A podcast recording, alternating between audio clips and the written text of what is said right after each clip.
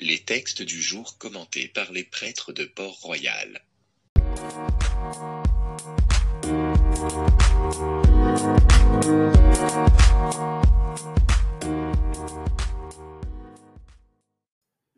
Évangile de Jésus-Christ selon saint Luc. En ces jours-là, Jésus s'en alla dans la montagne pour prier, et il passa toute la nuit à prier Dieu. Le jour venu, il appela ses disciples et en choisit douze, auxquels il donna le nom d'apôtres. Simon, auquel il donna le nom de Pierre, André son frère, Jacques, Jean, Philippe, Barthélemy, Matthieu, Thomas, Jacques fils d'Alphée, Simon, appelé le Zélote, Jude, fils, de Jacques, et Judas Iscariote, qui devint un traître. Jésus descendit de la montagne avec eux et s'arrêta sur un terrain plat.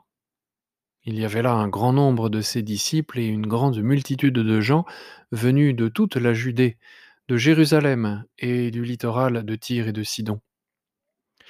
Ils étaient venus l'entendre et se faire guérir de leur maladie. Ceux qui étaient tourmentés par des esprits impurs retrouvaient la santé. Et toute la foule cherchait à le toucher, parce qu'une force sortait de lui et les guérissait tous.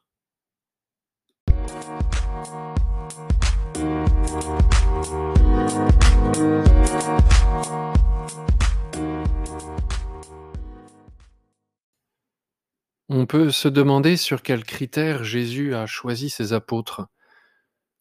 Une chose est sûre, c'est qu'il cherche à faire la volonté de son Père plutôt que la sienne.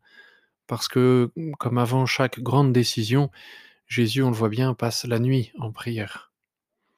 Et à son retour, il choisit de prendre un nombre très limité de disciples pour le représenter, douze seulement, et j'imagine que ce matin-là, beaucoup d'autres disciples étaient présents et sont peut-être repartis le cœur gros.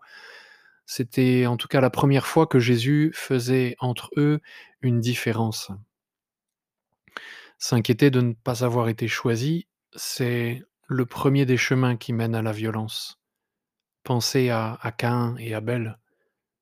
Que Dieu semble se détourner de l'offrande de Caïn pour choisir celle d'Abel, et aussitôt Caïn rumine sa vengeance. Ici, dans l'Évangile, personne ne semble céder à la tentation de la violence.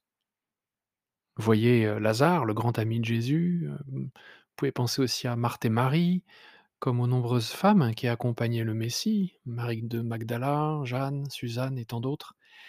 Toutes, tous ont dû se demander euh, Mais pourquoi pas moi? Pourquoi ne m'a-t-il pas choisi? Mais ils sont restés humbles et droits. Ce jour-là, les disciples ont fait le choix de laisser Jésus libre de ses décisions. Ils ont tenu à lui laisser l'initiative en tout. Et ils ont vu se dessiner une église où la dignité de chacun est égale, mais où les charismes et les missions diffèrent. Comme le disait Saint Paul dans la première lecture, tous sont concitoyens des saints, tous sont membres de la famille de Dieu, comme autant d'éléments de la construction, mais tous ne sont pas apôtres. Hein. On peut le lire dans la première lettre aux Corinthiens, chapitre 12, verset 29. Devenir apôtre, c'est une question ni de dignité, ni d'aptitude, ni de sainteté, mais une question d'appel, d'appel de la part de Jésus à servir. Ainsi, euh, devant les apôtres et, et leurs successeurs, aujourd'hui les évêques et les prêtres, nous sommes invités à reconnaître qu'ils ont pareillement été appelés par le Seigneur. Mais nous ne devons pas préjuger ni de leur dignité, ni de leur aptitude, ni de leur sainteté, puisque précisément ce n'est pas d'abord cela qui a compté quand Jésus a appelé les douze. Sur quels critères euh, Jésus s'est-il fondé? Nous ne le saurons jamais, mais un point semble clair cependant, c'est que Jésus a voulu une équipe très diverse très polyvalente.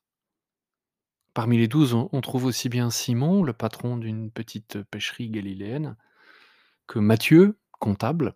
On trouve aussi euh, Jacques, euh, un, juif légaliste, euh, mais aussi Philippe, qui parlait grec. Simon le zélote, une sorte de résistant un peu porté à la violence. alors que Jean à côté était plein de douceur. On trouve aussi Judas, celui qui devint traître, dit Luc. Il ne l'était pas au départ, traître, mais le fait est qu'un apôtre peut mal tourner. Bref, une équipe très variée, voire disparate. Et si les critères de choix restent mystérieux, ce qui est demandé aux apôtres apparaît clairement au contraire. Parce qu'aussitôt après avoir été choisis, les apôtres descendent avec Jésus du sommet de la montagne vers un terrain plat. Ils descendent du sommet de la montagne vers un terrain plat. Et ça, dans la bouche de Luc l'évangéliste, c'est une allusion très claire. Toute leur vie, les apôtres devront descendre, descendre de leur piédestal pour rejoindre la plaine où les foules attendent. Un bon apôtre, c'est sans doute d'abord cela. Amen.